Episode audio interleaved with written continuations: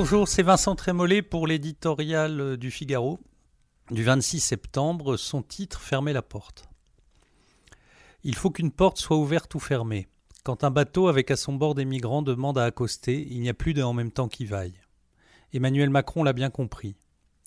On pourra lui reprocher d'avoir utilisé toutes les ressources de la casuistique et de la géographie, le port le plus proche n'est pas le nôtre, souligner qu'il a finalement accepté d'accueillir 18 des migrants de l'Aquarius, n'empêche, il n'a pas voulu que ce bateau rejoigne Marseille, et il a bien fait. Les injonctions morales dans lesquelles se mêlent les beaux principes et le cynisme, les analogies historiques douteuses, Aquarius, Exodus et les intérêts économiques bien pensés, n'y changeront rien. Il fallait choisir entre l'utopie de l'accueil universel et la réalité de la frontière sans laquelle il n'y a plus de nation. Depuis trop longtemps, en effet, la porte est ouverte, non pas parce que nous sommes généreux, mais parce que nous ne savons même plus comment la fermer. Les opinions publiques ont l'impression que l'on ne contrôle rien, s'exclamait Hubert Védrine en 2015 au début de la crise des réfugiés. Trois ans plus tard, les peuples s'insurgent contre cette impuissance et la politique doit leur répondre. Il faut donc fermer la porte. Le principe d'humanité?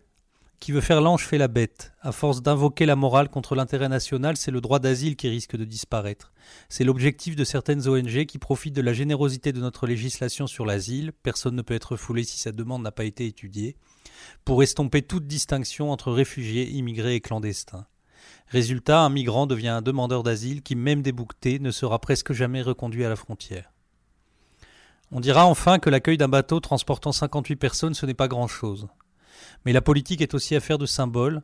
Ce qui se joue en arrière-plan, c'est le rapport de force entre les États et les passeurs. Contrariés par l'Italie, ces derniers cherchent désormais d'autres voies.